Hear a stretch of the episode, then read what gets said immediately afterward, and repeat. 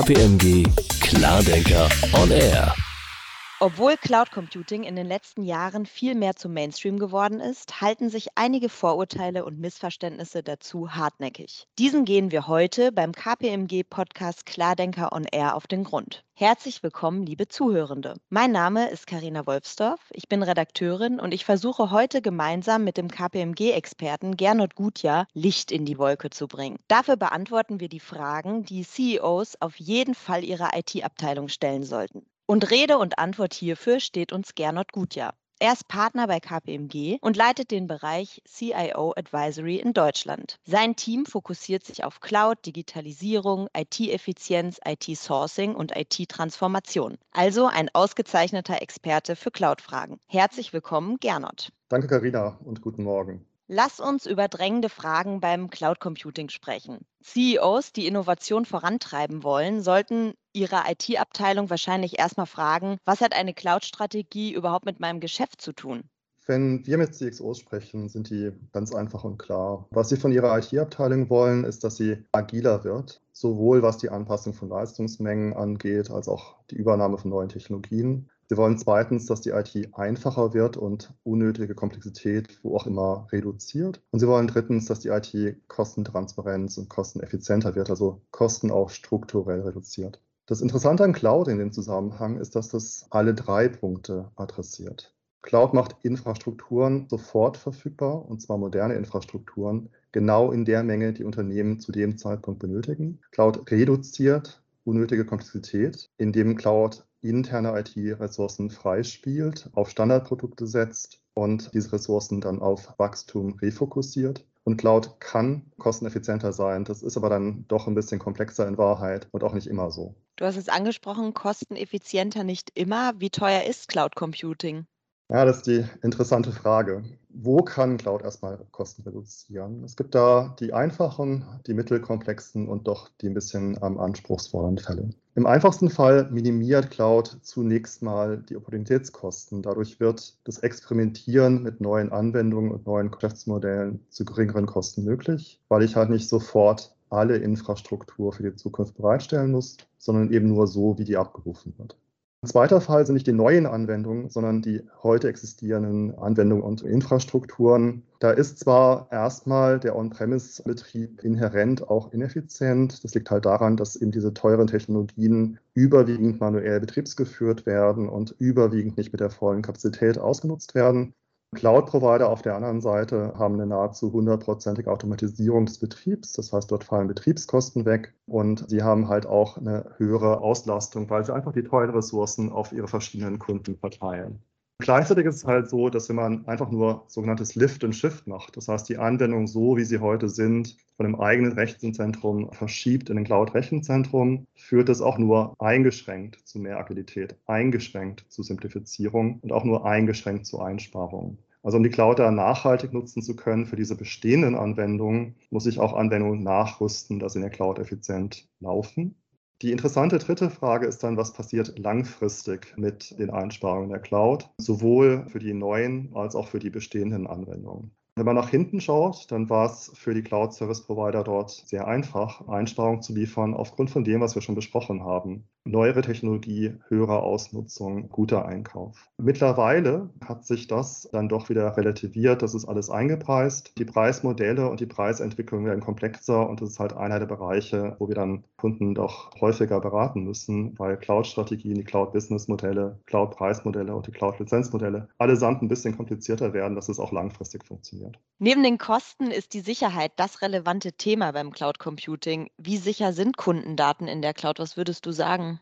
Unsere Erfahrung ist, dass in der Cloud und durch die Cloud Cybersicherheit tatsächlich gegenüber dem Eigenbetrieb verbessert werden kann. Lass mich das kurz abschichten. Was meine ich mit in der Cloud? In der Cloud ist Cybersicherheit zunächst mal höher als im Eigenbetrieb weil zum einen die Investitionen in die Verteidigung höher sind und zum anderen auch die Lücken in dieser Verteidigungslinie häufig geringer sind. Und diese Investitionen in die Verteilung sind deswegen höher, weil die Cloud Service Provider, also Amazon Web Services, Google, Microsoft, weil deren Investitionen um Faktoren höher sind als die, die ein eigenes einzelnes Unternehmen dämmen könnte. Und auf der anderen Seite sind die Lücken, die es dann dort in dieser Infrastruktur gibt, oft schneller geschlossen, als sie im On-Premise-Betrieb geschlossen werden können, weil dort eben Teil der Cloud-Provider selber die Software produziert und dann entsprechend schnell diese Lücken schließen kann.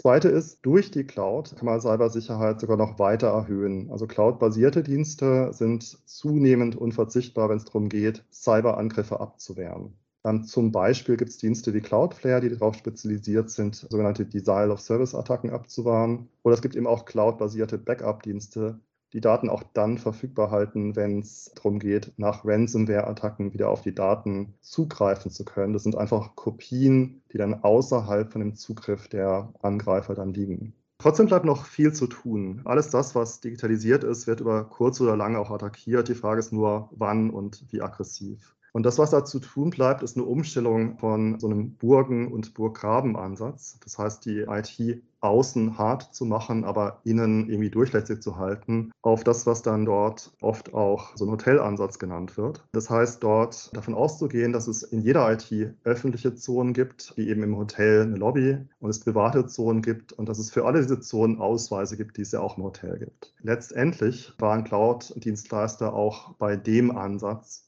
Vorreiter, sowas umzusetzen und auch sogenannten Zero-Trust-Ansatz umzusetzen. Und das führt halt auch dazu, dass ich dann abstufen kann an den Compliance-Anforderungen. Was der wirklich Not tut, ist halt dann zu schauen, wie gehe ich denn mit welcher meiner Option um. Also was Not tut, sind Multi-Sourcing und Multi-Cloud-Strategien, die Nutzung von Verschlüsselung, die Nutzung von etablierten Compliance-Standards wie Mustervertragsklauseln, industriespezifischen Standards eben wie in FS, BaFin, EBA, IOPA und ESMA Cloud Computing. Bei alledem bleibt es ein ziemlich dynamischer Bereich. Es gibt Urteile, die nennen sich Schrems 2, die dann nochmal klarstellen, was man in der Cloud tun darf und was nicht. In jedem Fall, ich glaube, da tut es Not, noch spezifische Strategien, spezifische Architekturen sich zuzulegen, die dann auch der Compliance Genüge tun. Gibt es da Beispiele aus deinem Berateralltag von Unternehmen, ja klar, also wenn man sich die stark regulierten und äh, zu Recht stark regulierten Bereiche anschaut, ist es so bei Versicherern, die ja auch einfach, weil sie auch Krankenversicherer sind, sehr sensible Daten haben, zum Beispiel eben unsere Krankheitshistorien als Versicherte. Und wir haben mal mit mehreren Versicherern zusammengearbeitet, unter anderem mit einem, der seine zunächst mal 140 Rechenzentren auf sechs, zwei auf jedem Kontinent zusammengeführt hat. Dadurch hat er dann eine Verbesserung auch in der Anwendungslandschaft bekommen. Und parallel dazu hat er dann im zweiten Schritt eben, weil er diese Anwendung standardisiert hat, auch die Möglichkeit gehabt, dort dann Daten besser zu verschlüsseln und besser zu schätzen und hat damit in Summe hat sich eine Verbesserung von Compliance erreicht. Also durch Standardisierung sagen, auf weniger Varianten, die dann besser zu schützen sind, zum Beispiel durch Verschlüsselung. Wenn ich als CEO in meinem Unternehmen ein Cloud Computing einführen will, würde ich ja befürchten, mich von Cloud-Anbietern absolut abhängig zu machen. Also ohne eine geeignete Multisourcing und eine geeignete Multicloud-Strategie, ja, das ist sicherlich ein sehr hohes Risiko. Spannend dazu ist auch mal ein Blick über den Ozean in Silicon Valleys und zu den Firmen, die sich dann wirklich auch im Kern mit IT beschäftigen, also zu denen, die dann selber sogenannte Software as a Service anbieten, also Anwendungen aus der Cloud. Einige von den Unternehmen haben dort einen relativ drastischen Schritt gemacht, indem sie mich einen Teil ihrer Anwendungen zurück in ihre eigenen Rechenzentren genommen haben. Das hat zum Beispiel Dropbox gemacht oder andere Unternehmen, die dann eben mehr als nur einen Cloud-Dienstleister hatten, wie CloudStrike oder Zscaler. Um das ein bisschen einzuordnen, also Dropbox, ähm, die erste der Companies, macht Datenaustausch in und zwischen Unternehmen. CloudStrike und Zscaler sind eben cloudbasierte Sicherheitsdienste für Unternehmen. Alle die drei Unternehmen sind seit mehr als zehn Jahren am Markt, haben Milliarden Umsätze in der Cloud und können also somit die Entwicklung von Cloud ähm, dort sehr, sehr gut einschätzen. Wenn man es dann anschaut, was die gemacht haben, ist eben ein Teil der Rechenzentren wieder zurück ins Haus geholt. Man kann ja nachlesen, was die Auswirkungen waren. Also im 2017er S1-Bericht kann man dann nachlesen bei Dropbox, dass die dort Einsparungen von 75 Millionen Dollar eingefahren haben. Ein Großteil davon ist zurückzuführen auf die Rückführung von Workloads aus der öffentlichen Cloud. Ich bin Mathematiker und Betriebswirt, deswegen noch ein paar mehr Zahlen dazu. Wenn Sie einen DAX 30 oder ein Fortune 100 Unternehmen führen, dann liegen die Listenpreise der größten Cloud-Anbieter, also die von den sogenannten Hyperscalern, häufig beim drei- bis fünffachen der Kosten für den Betrieb eines eigenen Rechenzentrums. Das muss man dann nochmal denken, weil es eben Preisnachlässe gibt aufgrund von Nutzungsverpflichtungen, aufgrund Volumen und kriegt das dann weiter runter.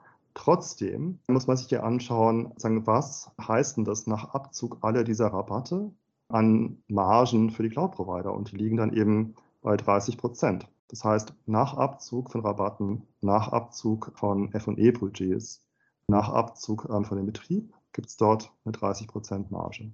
Und das spiegelt sich eben auch in den Zahlen, die ich halt eben gesagt habe, bei der Repatriierung. Und das heißt wiederum, dass dort das Preisgefüge und das Preismodell so komplex geworden ist, wenn man das dann wieder reinholen will, dass da aus unserer Sicht zu den Strategien und zu den Business Cases wirklich, wirklich Beratung Not tut. Du hast gerade von Unternehmen berichtet, zum Beispiel Dropbox, die sich seit Jahren ja schon mit Cloud Computing und der Cloud auseinandersetzen. Da stellt sich mir die Frage, wann war oder ist der beste Zeitpunkt für die Cloud? Ja, der liegt wahrscheinlich für viele Anwendungen in der Vergangenheit. Nochmal zum Silicon Valley, da gibt es eine ganz einfache Regel. You're crazy if you don't start in the cloud. You're crazy if you stay on it. Das heißt eben das, was wir vorher auch mal bei Kosten äh, besprochen haben. Cloud ist ein guter Mechanismus um, zum Experimentieren, um, zum Wegnehmen von Opportunitätskosten. Und das heißt auch, neue und digitale Anwendungen gehören erstmal in die Cloud. Für die Skalierung und wenn es um alte Anwendungen geht, dann brauchen Unternehmen aus unserer Sicht zwingend Multisourcing-Strategien und Multicloud-Strategien. Und wie man die dann so baut, ist wahrscheinlich das Thema für einen eigenen Podcast. Das ist doch ein schönes Schlusswort. Das Thema Cloud Computing wird sicherlich nochmal Thema eines Podcastes bei KPMG Klardenker. Die Umsetzung von Cloud-Strategien in den unterschiedlichen Sektoren oder Industrien, das wäre ein sehr spannendes Thema. Ich bedanke mich an dieser Stelle aber erstmal fürs Zuhören. Danke für das Gespräch an dich, Gernot. Und wenn Sie mehr über Gernot Gutjahr und sein Team CIO Advisory wissen möchten, gehen Sie gerne auf kpmg.de. Wir verabschieden uns für dieses Mal Vielen Dank fürs Zuhören und bis zum nächsten Mal. Danke, Carina, und tschüss, bis zum nächsten Mal. KPMG Klardenker on Air.